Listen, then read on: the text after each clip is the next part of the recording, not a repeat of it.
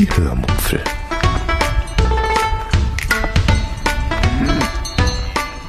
Aus dem Tagebuch einer Allgäuerin.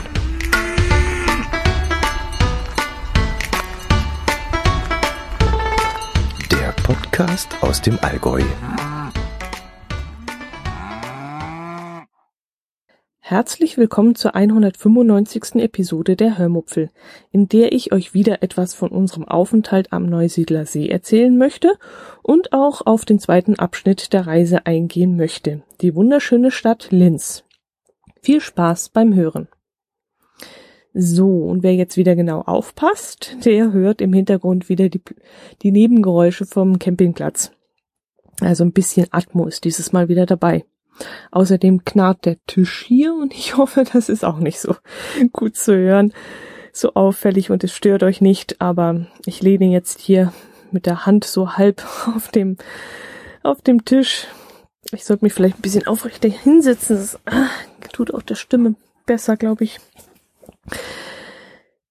Ja, ich habe euch in der letzten Episode ja viel von unseren Unternehmungen am und rund um den Neusiedler See erzählt. Wie es da aber so aussieht und was diese Gegend in mir so auslöst, habe ich euch noch nicht richtig näher gebracht, glaube ich. Ja, doch, vielleicht in so Nebensätzen habe ich vielleicht mal ein paar Gefühle anklingen lassen. Ihr kennt mich ja jetzt auch schon länger und hört ja inzwischen auch nicht nur das, was ich sage, sondern auch wie ich es sage vielleicht. Und da hört ihr vielleicht auch anhand der Tonlage, wie ich das Gesehene und Erlebte vielleicht aufgenommen und verarbeitet habe.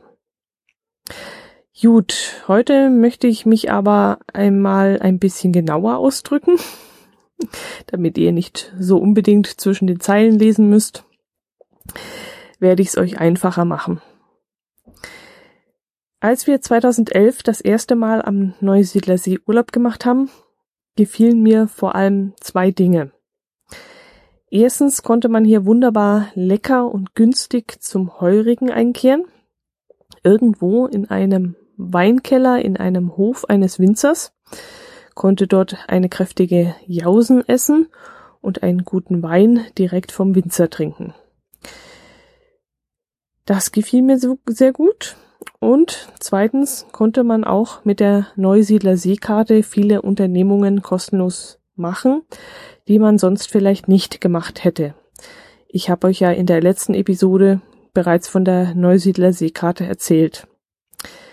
Damals haben wir zum Beispiel zum ersten Mal an einer Weinverkostung teilgenommen, die eben auch in dieser Karte enthalten war. Und das hat mir damals 2011 so gut gefallen, dass ich das seitdem immer wieder einmal tue, wenn ich irgendwo in einem Weinanbaugebiet Urlaub mache, um mich dann einfach mal über örtliche Weine zu erkundigen und um einen Eindruck in die Arbeit eines Winzers zu bekommen.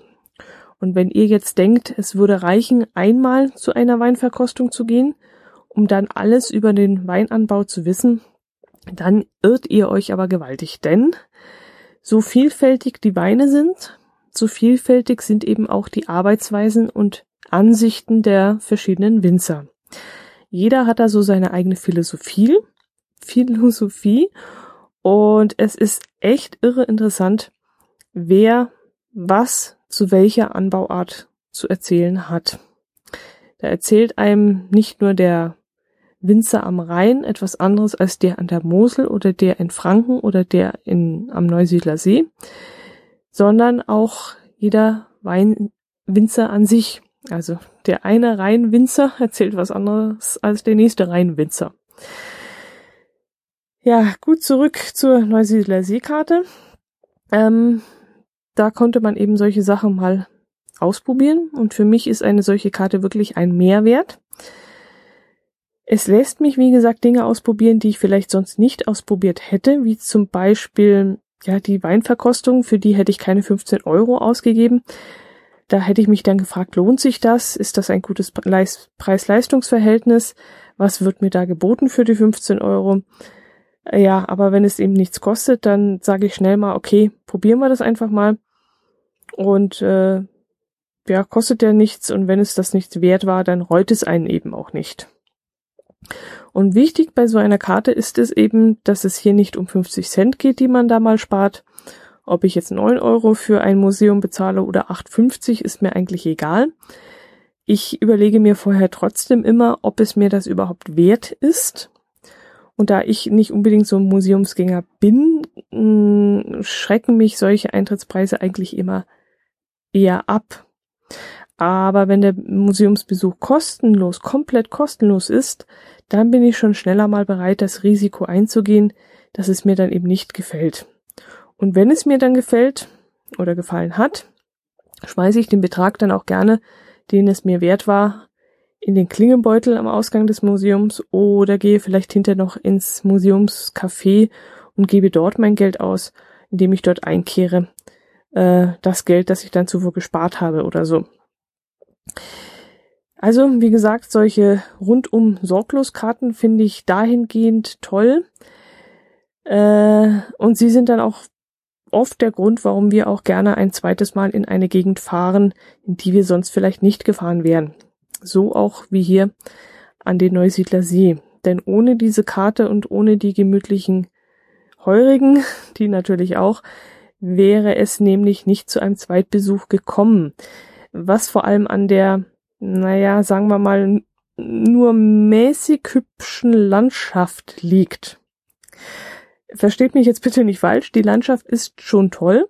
Also wenn man auf Flach und Schilf und Acker und Weinfelder steht, dann ist die Landschaft durchaus schön. Aber sie bietet eben nicht mehr als eben Flach und Schilf und Acker und Weinfelder. Es bietet halt wenig Abwechslung.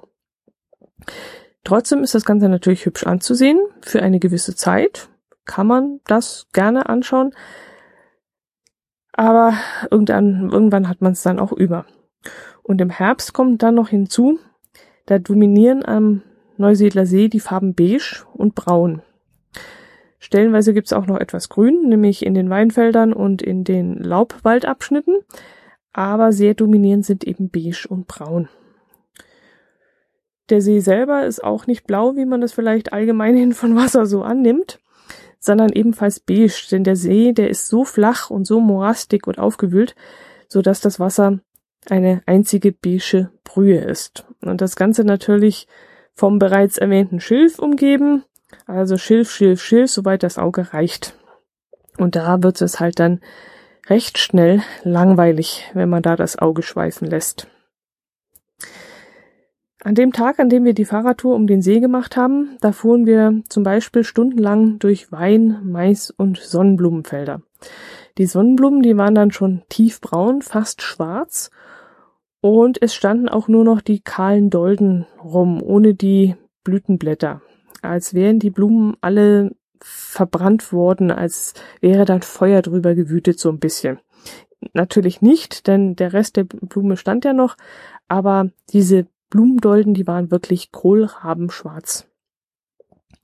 Die Maisfelder, die waren dann auch schon in Teilen abgeerntet worden. Da lagen dann tausende abgeerntete Kolben auf den Feldern herum. Die Pflanzen selbst und die Maiskörner, äh, Körner, ja doch, die Maiskörner waren dann schon komplett entfernt worden und es lagen eben nur noch die abgeschredderten Kolben auf den Feldern. Der Wein hing dann allerdings in voller Traube, äh, sowohl weiß und rot.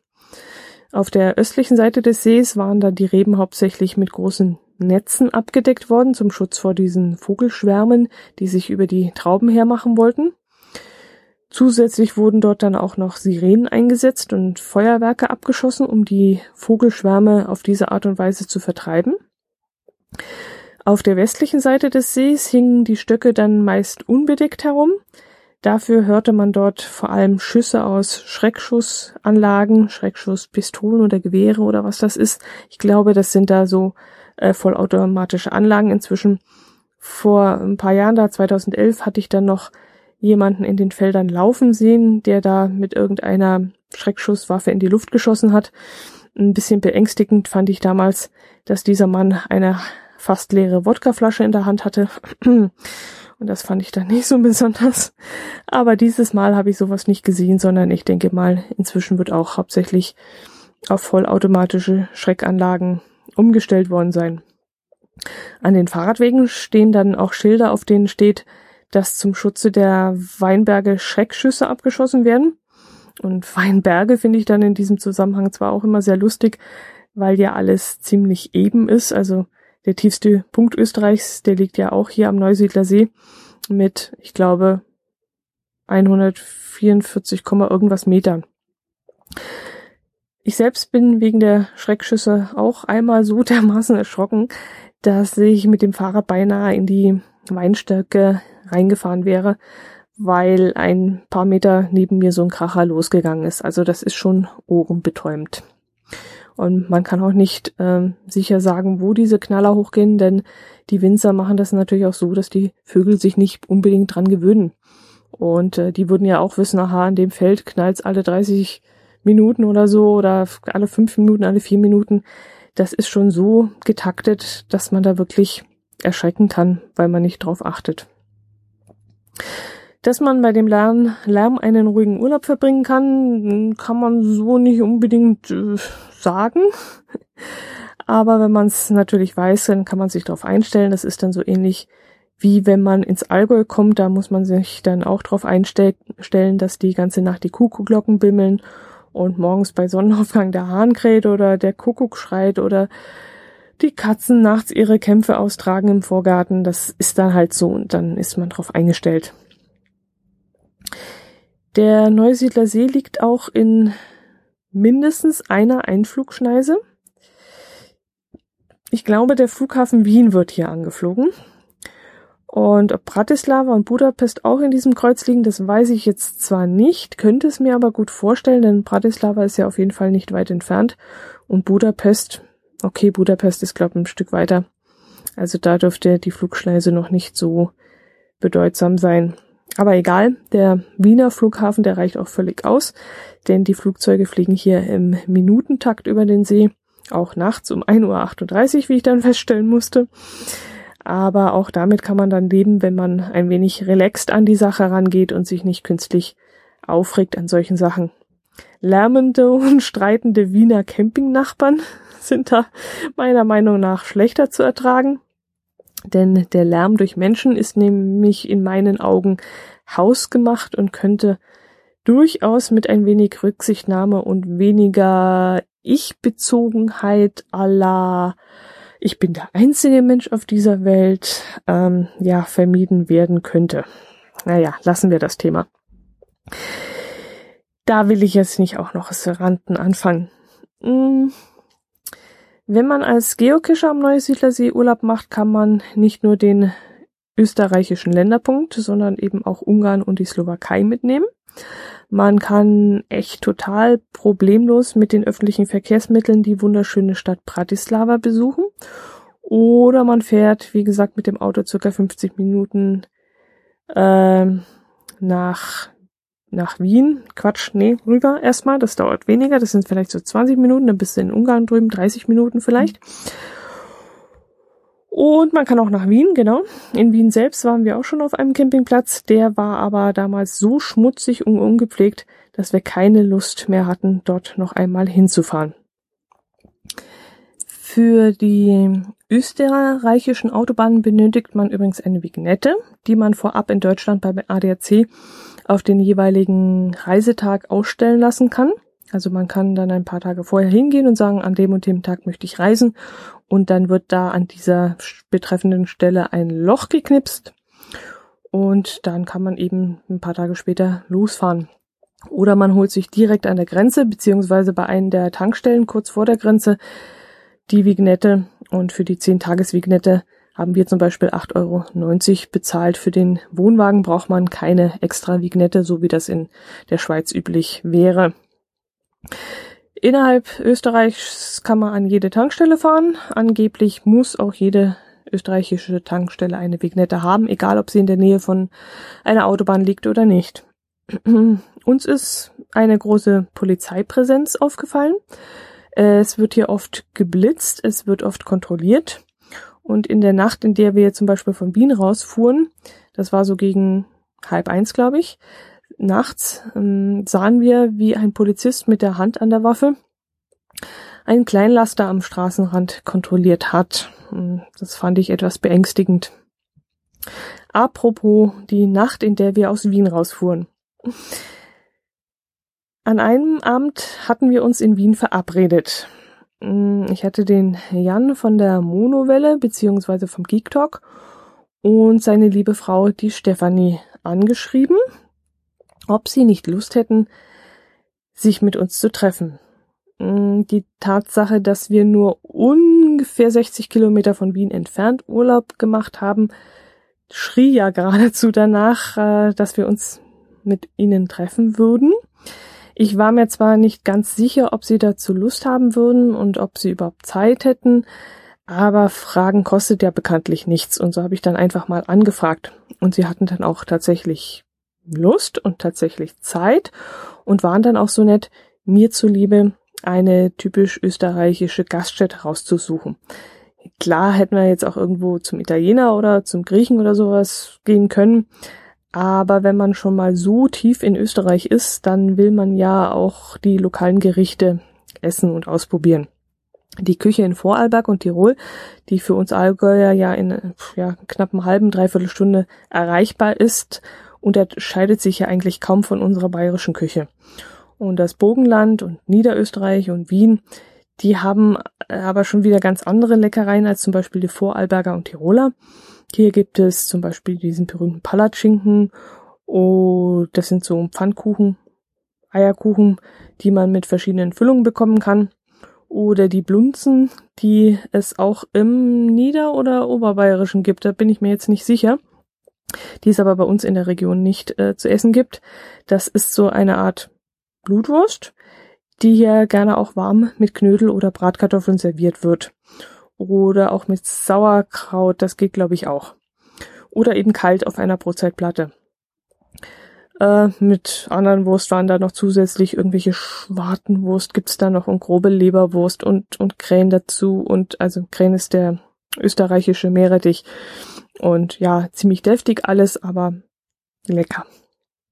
Ja, zurück zu unserem Treffen mit Jan und Stefanie. Ach, wenn ich ans Essen denke, schweife ich immer ab. Ähm, Jan hatte also einen Heurigen am Stadtrand, einem Vorort oder am Stadtrand von Wien herausgesucht. Wenn ich das richtig verstanden habe, hat er sich dazu Rat bei seinem Vater geholt, wo man denn mit uns hingehen könnte. Er hatte dann auch äh, gleich einen Tisch reserviert, was dann auch sehr gut war, denn das Restaurant war dann wirklich sehr beliebt und am Freitagabend dementsprechend auch voll. Mm, auf der Speisenkarte standen dann auch so typische österreichische Gerichte wie Backhändel und eben diese Blunzen, die ich mir dann auch bestellt habe. Es gab dann auch typische Schwammergerichte mit Knödeln und erstaunlich viele vegetarische Gerichte. Also das waren dann nicht so 0815 Sachen, sondern wirklich auch leckere Gerichte, die mal ein bisschen außergewöhnlicher waren ohne Fleisch. Also es gab hier nicht nur diese deftig österreichische, fleischige ähm, Gerichte, sondern eben auch in Richtung vegetarisch waren die gut aufgestellt. Wir haben dann sehr gut gegessen und auch sehr gut getrunken. Oh, ich hatte mich inzwischen auf einen Welschriesling eingeschossen. Das ist komisch, weil Riesling scheint dann doch, egal woher er stammt, ganz nach meinem Geschmack zu sein. Und äh, dann ging der Abend dann auch irgendwie wie im Flug und wir hatten auch so so viele Gesprächsthemen und naja, klar auch übers Podcast machen und übers Podcast hören, aber auch über Technik und über Österreich und Deutschland und diese Gegensätze und Gemeinsamkeiten und es war dann wirklich sehr, sehr interessant. Und die äh, Stefanie und der Jan, die könnten wirklich meines Erachtens, wäre mal so als Vorschlag, ähm, einen deutsch-österreichischen Podcast machen und die unterschiedlichen Mentalitäten vielleicht miteinander abgleichen. Und weil die Stefanie, die ist ja ursprünglich aus eine Deutsche, was man hier aber wirklich nicht mehr anhört. Also sie hat schon einen sehr wienerischen Dialekt drauf. Und der Jan ist äh, Österreicher. Also das fände ich sehr, sehr spannend, wenn die sowas machen könnten. Und dass die beiden dann auch noch Mann und Frau sind. Oder es ist ein Mann und eine Frau. Und zusätzlich noch so, ja, von der, von der Art her so unterschiedlich sind. Also äh, ein Gefühlsmensch und ein Kopfmensch sich dann gegenüber sitzen würden. Das würde die ganze Sache dann noch spannender machen. Also das stelle ich mir sehr interessant vor. Ja, es war, war wirklich ein richtig toller Abend und ich hatte sehr viel Spaß an den tollen Unterhaltungen, die wir geführt haben. Und ich mag das auch, wenn man so vollgefüllt mit, mit neuen Gedanken aus einem Treffen wieder rausgeht und hinterher noch viel nachsiniert, nachsinieren kann. Und das war eben hier der Fall. Also auf der Heimfahrt war ich dann doch relativ ruhig und ähm, habe dem ganzen Gespräch noch nachsiniert und das war wirklich sehr schön.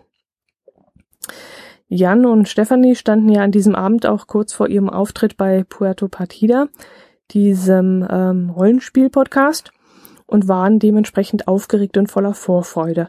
Und es war echt spannend anzusehen, wie die beiden dem Ereignis so zufieberten. Wie gesagt, Jan, der Kopfmensch, und dann die Stefanie, dieser Gefühlsmensch. Und das war dann schon sehr interessant. Ich höre Puerto Partida nicht und kann auch die Begeisterung dafür nicht ganz nachvollziehen, weil das so, ja, das ist so gar nicht meins. Und deswegen habe ich mir dann in diesem Zusammenhang überlegt, wie es für mich in einer ähnlichen Situation sein würde, wenn ich zum Beispiel an einem Projekt, das ich toll finden würde, dann plötzlich teilnehmen dürfte. Und da konnte ich die Gefühle und Gedanken der beiden dann doch sehr wohl nachvollziehen und habe ihn dann auf jeden Fall an dem Tag, äh, am Tag der Aufnahme, den ganzen Tag den, die Daumen gedrückt und dachte dann auch oft an diesem Tag an sie. Und äh, wie ich dann im Nachhinein mitbekommen habe, hatten sie dann auch sehr, sehr viel Spaß und das, äh, ja, das ist ja die Hauptsache, dass man an sowas dann Spaß hat. Jedenfalls war ihnen dann hinterher auch die Erleichterung anzuhören und das hat mich dann riesig gefreut, dass es ein rundum gelungener Tag für sie dann war und die Aufnahme super gelaufen ist. Jo, ähm, soll ich euch das jetzt noch mit Eisenstadt und dem Heidenmuseum erzählen?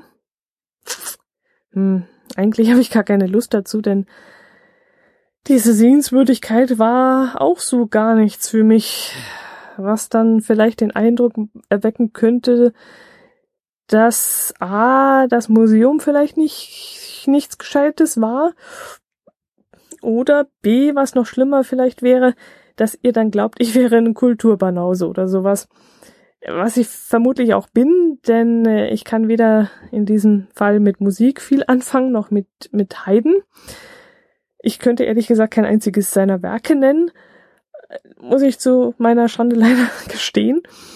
Obwohl doch, Klar kann ich ein, eine, ein Werk kann ich nennen, die deutsche Nationalhymne. Naja, die natürlich schon, aber sonst echt, ehrlich gesagt, nix. Also Beethoven, Wagner, Mozart und Bach, da, da würde ich jetzt vermutlich nicht so trottelig dastehen, aber bei Haydn, keine Ahnung.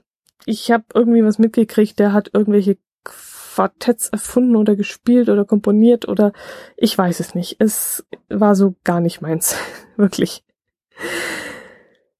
Ja, nicht aus diesem Grund sind wir dann aber trotzdem ins Heidenmuseum im Schloss Esterhazy gegangen, sondern weil der Eintritt auch hier in der Neusiedler Seekarte enthalten war und weil es an diesem Tag geregnet hat und wir deshalb nicht wussten, was wir mit uns anfangen sollen.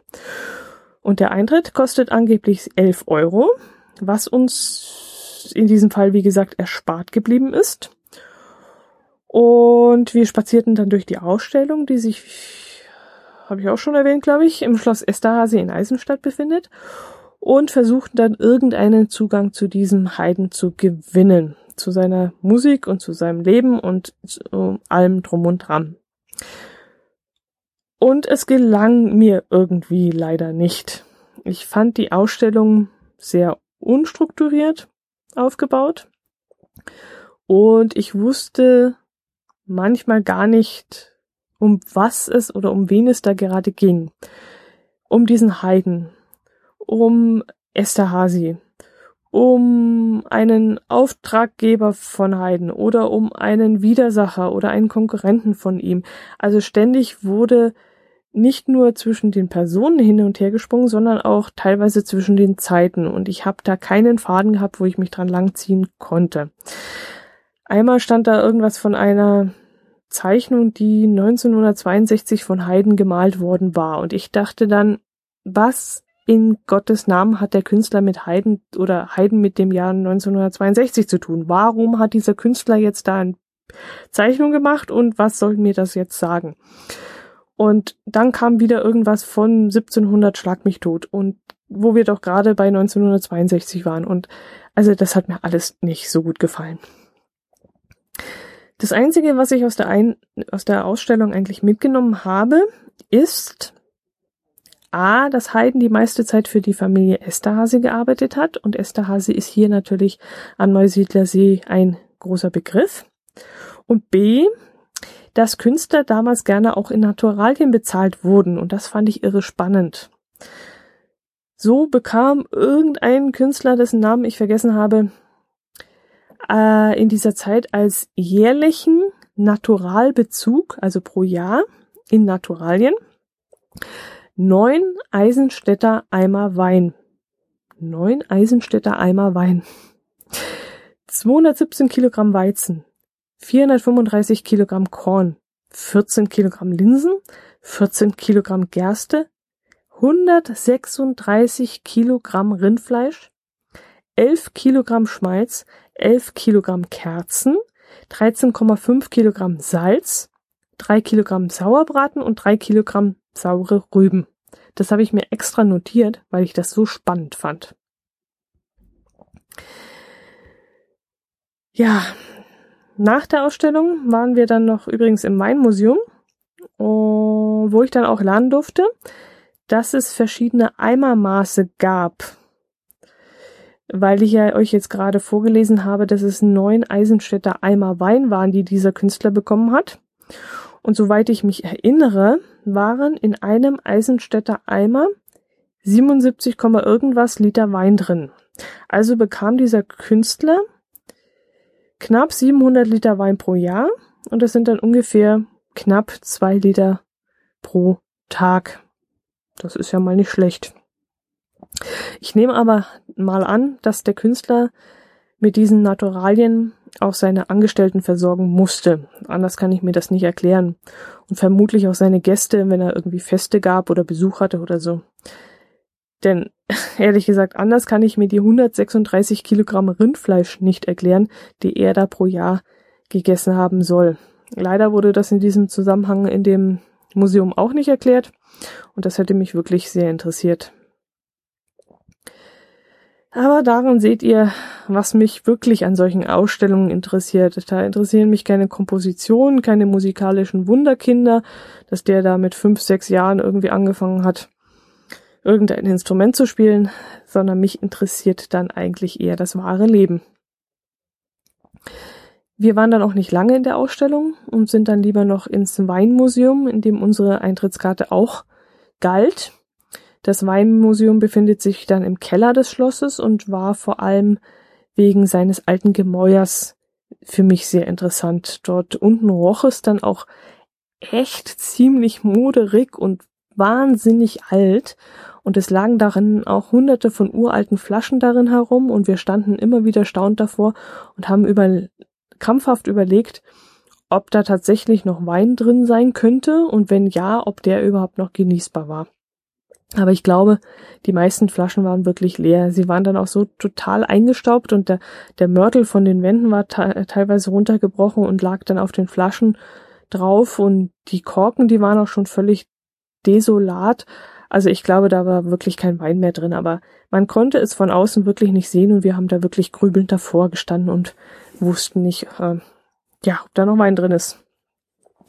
Dann gab es noch Weinfässer in allen Größen und Formen zu sehen und verschiedene Sammlerstücke wie zum Beispiel Gläser, Krüge, Weinkrüge und so ein Zeug. Hm, eine alte Weinpresse stand da herum. Ich glaube, irgendwo gelesen zu haben, dass das die älteste Weinpresse des Bogenlandes sein soll. Bin mir da aber leider nicht mehr sicher. Mm, als wir dann mit der Besichtigung fertig waren, haben wir uns noch von einem Multi, Geocache Multi, also einer geocachen Tour durch den Park des Schlosses führen lassen. Es hatte dann inzwischen aufgehört zu regnen und so konnten wir uns noch den hübschen Park anschauen. Das hat mich dann doch noch ein bisschen aufgemuntert nach der doch eher langweiligen Ausstellung. Gut, jetzt habe ich zwar noch das eine und andere zum Neusiedler See eigentlich zu erzählen, aber ich glaube, es wird jetzt endlich mal Zeit, dass ich nach Linz komme und euch unsere zweite Station unseres Urlaubs vorstelle. Linz war eher eine spontane Idee. Ich wäre nie auf die Idee gekommen, in Österreichs drittgrößte Stadt ist das, glaube ich, zu fahren. Aber da wir auf dem Rückweg fast daran vorbeifuhren, beschlossen wir dann doch noch dort ein paar Tage zu verbringen. Ich suchte im Vorfeld also einen hübschen Campingplatz heraus und fand diesen dann auch circa 30 Kilometer von Linz entfernt. Dieser Campingplatz heißt Campingau an der Donau und liegt, wie der Name schon sagt, direkt an der Donau und auch direkt am Donauradweg R1. Man muss sogar noch ein kurzes Stück mit dem Auto und logischerweise dem Wohnwagen hinten dran auf dem Fahrradweg fahren, damit man überhaupt auf den eigentlichen Platz kommen kann. Ähm, in der Nähe gibt es dann auch einen Sportboothafen, an dem es auch eine einfache Gaststätte oder nennen wir es lieber mal besseren Imbiss gibt. Daneben befindet sich dann noch ein riesiger Kinderspielplatz, der sehr beliebt zu sein scheint. Und die sogenannte Kulturbühne, was immer das auch heißen mag und was hier veranstaltet wird. Eine Sportanlage ist auch in der Nähe. Ähm, da gibt es, glaube ich, eine Eisstockhalle, eine riesige, ein Volleyballplatz, ich weiß nicht, was noch alles. Also hier ist jedenfalls richtig was los. Allerdings braucht man da keine Angst haben, dass es hier vielleicht laut ist. Wir haben äh, während unseres Aufenthalts wunderbar ruhig geschlafen. Man hat höchstens mal ein Schiff auf der Donau vorbeistampfen hören. Da fahren solche nicht Containerschiffe, aber so Lastenschiffe vorbei. Aber das war's aber auch schon. Der Campingplatz ist auch wunderbar grün. Man steht hauptsächlich auf Wiese. Es gibt viele Bäume und viele Büsche. Und auf der Rückseite des Platzes gibt es auch noch einen großen Naturteich, der diesen Campingplatz nochmal zusätzlich von der Dorfstraße, Dorfstraße trennt, was ich ganz angenehm fand. Die Waschanlagen sind niegelnagelneu und müssen von einem Architekten entworfen worden sein, der entweder selbst seit Jahrzehnten Camping macht oder sein Handwerk einfach nur versteht. Ich habe echt noch nirgendwo so perfekt gestaltete sanitäre Anlagen gesehen. Vom perfekt funktionierenden Wasserhahn. Wer diese automatischen Wasserhähne kennt, wo man die Hand vorhalten muss, damit Wasser rauskommt, der weiß jetzt, wovon ich rede. Also die funktionieren in den seltensten Fällen. Aber hier, echt, an diesem Campingplatz, das war punktgenau lief das. Oder die Duschkabinen. Da ist wirklich alles, aber auch wirklich alles, alles, alles perfekt durchdacht worden. Von den Räumlichkeiten, vom Dusch, von den Duschkabinen, ähm, da ist nicht nur abgetrennt, damit du dein, Hand, dein Handtuch da hinhängen kannst, damit das nicht vollgespritzt wird. Du kannst da auch hinter verschwinden. Da ist dann der Boden trocken. Das ist, also, wirklich alles super durchdacht. Okay, eine Sache hätte ich da vielleicht. Also eine Sache gab's, worüber ich mich ein bisschen geärgert habe. Die Waschbecken, die sind nicht besonders tief. Die sind nicht tief genug. Denn wenn man sich die Zähne putzt oder das Gesicht wäscht, stößt man dann entweder mit der Stirn an die Ablage, die sich über dem Waschbecken befindet, oder man plätschert, weil man den Kopf weiter nach hinten nimmt, neben das schmale Becken. Aber das ist auch das einzige Problem. Ansonsten wirklich alles picobello. Und auch das Design. Echt total super modern. Sehr hübsch alles. Sehr geradlinig, sehr stylistisch. Alles in Anthrazitfarben die Böden und die Türen in Anthrazit und zum Kontrast dann so knallorangene Wände. Aber so richtig knallorange. Da tun einem echt die Augen weh. Als ich das erste Mal da reingekommen bin, ich habe gedacht, ich brauche eine Sonnenbrille. Knallorange.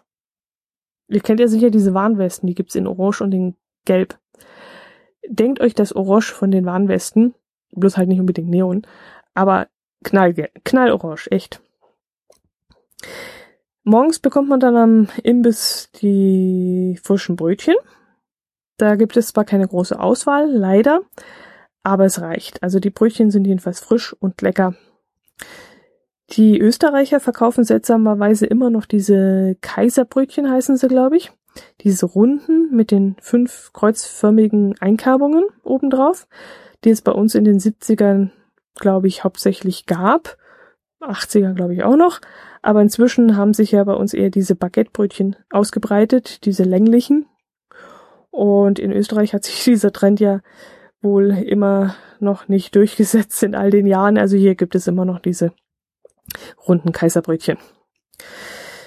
Ähm, der Campingplatz, der liegt in der Nähe von Mauthausen, dessen Gedenkstätte ja definitiv ein Muss ist, wenn man mal in der Gegend hier ist. Und von der ich euch natürlich auch noch erzählen werde. Aber erst einmal zu Linz. Linz war ja das eigentliche Ziel von uns. Und Linz ist irgendwie eine echt coole Stadt. Ich weiß nicht warum, aber Linz hat mich richtig fasziniert. Ich bin echt wie so ein kleines Kind mit großen Augen durch die Stadt gelaufen. Ja, Linz ist wie so ein Wimmelbuch. Also den Ausdruck habt ihr ja von mir schon öfters gehört und ich hoffe, dass ihr wisst, was Wimmelbücher sind. Wenn nicht, googelt mal danach. Denn Linz ist genauso wie so ein Wimmelbuch, bei dem man ständig irgendetwas Neues entdecken kann, was einem bei den zig Besuchen davor noch nicht aufgefallen ist. Angefangen mit diesem scheußlichen Industriegebiet direkt an der Donau, wo es diese Stahlindustrie gibt. Also wenn du nach Linz reinfährst, du möchtest ja am liebsten wieder rückwärts rausfahren, so hässlich ist das. Aber dann dieser Kontrast zu diesem Naherholungsgebiet, das auch direkt an der Donau liegt, mit diesem Park und den Sportanlagen und den Liegewiesen und der Freilichtbühne und ja, bis weiter bis zum Zentrum, wo es gefühlt Millionen Einkaufsmöglichkeiten gibt, die so vielfältig sind, wie ich sie echt schon lange nicht mehr gesehen habe. Also es ist unglaublich, was es hier für Läden gibt. Wir standen teilweise vor den Schaufenstern, wo Dinge drin lagen, wo wir erstmal gedacht haben, was ist das? Wer kauft sowas? Was kann man damit überhaupt machen? Wer stellt sich sowas hin? Also es ging von Mode, Taschen, äh, Handtaschen und sowas, Kunst, Möbel. Also da gab's Sachen, Lebensmittel, irgendwelche. Äh, also Linz ist wirklich ein riesiges Wimmelbuch und man kann da durchlaufen und entdeckt immer wieder was Neues und steht mit offenem Mund da. Allerdings ein Wimmelbuch mit hunderten von Parkhäusern, in denen man dann ein Vermögen loswerden kann. Also das war der Hammer. Die billigste Garage, die wir gefunden haben und die noch Plätze frei hatte, kostete zwei Euro pro Stunde. Und das war wirklich die billigste. Es gab 260, 320, 380, es gab alles. Und diese Garage, die wir gefunden haben, die befand sich am Landesgericht, war das, glaube ich. Also gleich gegenüber von dem Krankenhaus. Elisabethen-Krankenhaus. Oh, da darf ich jetzt nichts Falsches sagen. Nutzt da einfach Parkopedia, das hat uns auch wieder weitergeholfen. Da haben wir uns dann reingestellt und haben dann nach fünf Stunden schmerzhafte 10 Euro bezahlt. Aua. Ähm, dafür war das Parkhaus dann aber auch sauber und hell und wirklich großzügig geplant. Es war wirklich nicht zu eng, es war angenehm. Und es war nur 5 Gehminuten von der Fußgängerzone entfernt. Unser erstes Ziel in Linz war dann auch der sogenannte Höhenrausch. Das ist ein hölzerner Turm, der sich auf dem Dach eines Einkaufszentrums befindet. Man muss an der Information des Centers ähm, die Tickets holen, die ähm, drei Euro pro Person gekostet.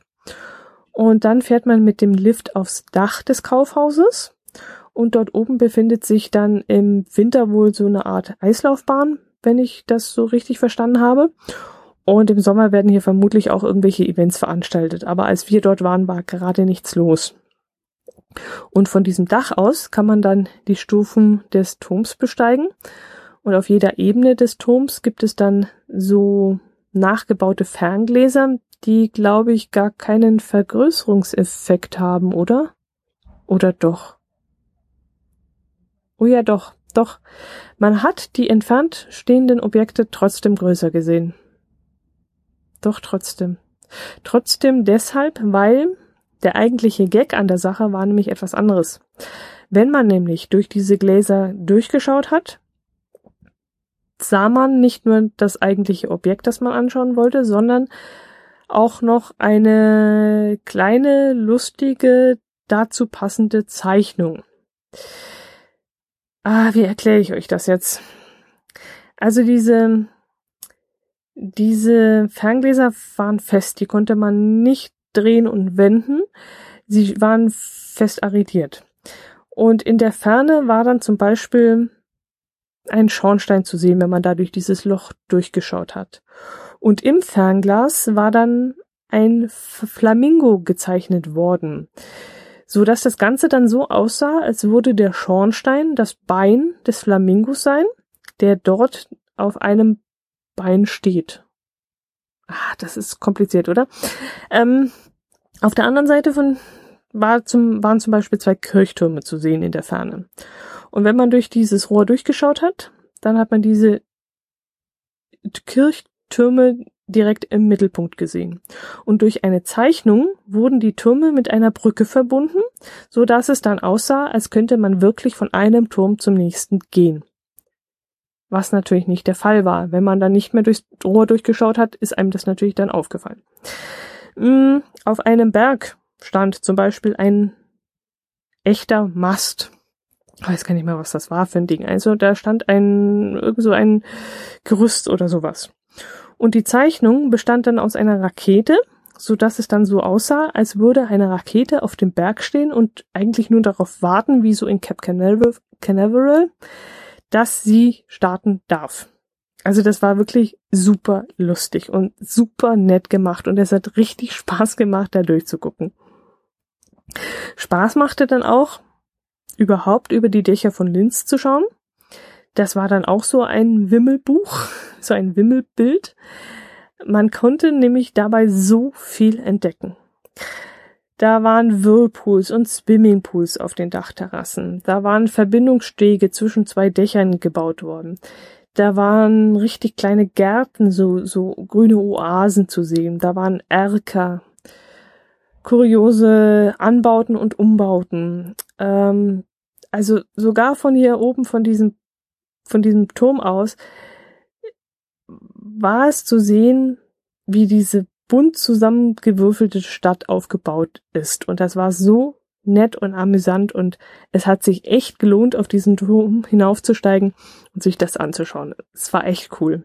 Also wenn ihr mal in Linz seid, geht da hoch. Ich fand's richtig cool. Ich weiß nicht, wie lange wir da oben zugebracht haben. Also eine halbe Stunde, dreiviertel Stunde kann man da auf jeden Fall verbringen, denke ich. Ja, doch. Ja. Uiuiui. Die Zeit rennt mir schon wieder weg, wie immer. ich würde sagen, nächste Woche geht es mit Linz weiter. Wir haben noch einiges entdeckt. Wir waren auch noch ein weiteres Mal dort. Und dann werde ich euch nächste Woche noch ausführlicher darüber berichten. Und Mauthausen kommt ja auch noch dran. So, das soll es gewesen sein. Bleibt gesund. Wenn euch das Ganze hier gefallen hat, dann würde ich mich über einen Kommentar freuen.